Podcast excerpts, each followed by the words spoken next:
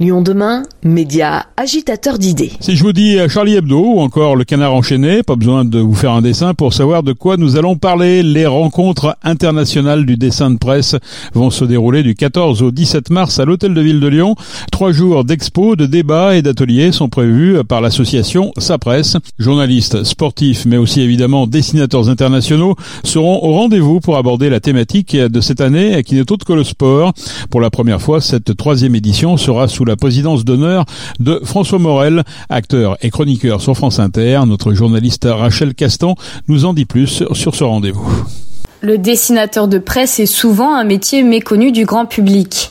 Nous avons tous des dessins en tête, mais savons-nous vraiment en quoi consiste cette profession? L'association Sa Presse donne des cours d'éducation aux médias et plus particulièrement au dessin de presse. Elle intervient auprès de collégiens et lycéens d'Auvergne-Rhône-Alpes. Coralina Picot, fondatrice et directrice de Sa Presse, nous parle de la place du dessin de presse dans la société actuelle. Alors un dessin de presse, il est relié euh, à une actualité, donc euh, il est forcément dans le cadre euh, d'un média.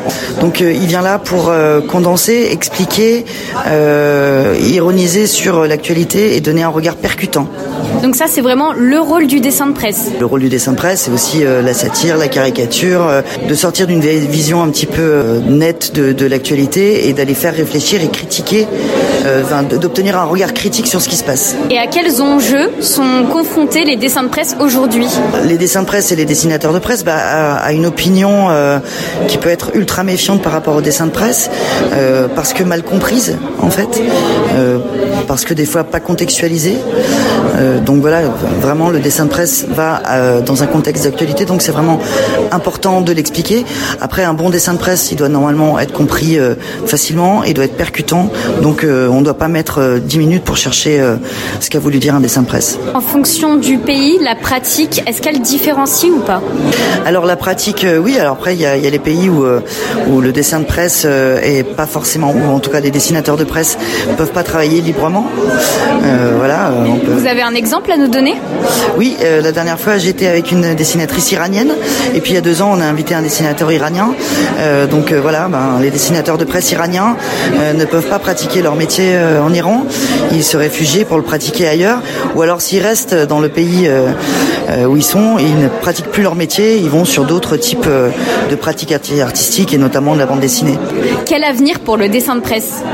Bah, c'est une grande question quel avenir pour le dessin de presse? Nous on aimerait que ce soit un bel avenir. Euh, après euh, c'est pas forcément très rose puisqu'il y a beaucoup de rédactions de journaux qui ne publient pas d'images, dont il n'y a pas de direction artistique. Donc c'est pour ça que nous on est partenaire avec des journaux qui ont des directeurs artistiques inclus dans leur staff en fait et qui vraiment donnent une place à l'image, pas juste au dessin de presse importante. Bien que pour devenir dessinateur de presse, une formation en journalisme est requise, la neutralité journalistique ne fait pas partie de la pratique du dessin de presse. Chaque illustration est subjective et témoigne d'un message personnel du dessinateur sur l'actualité.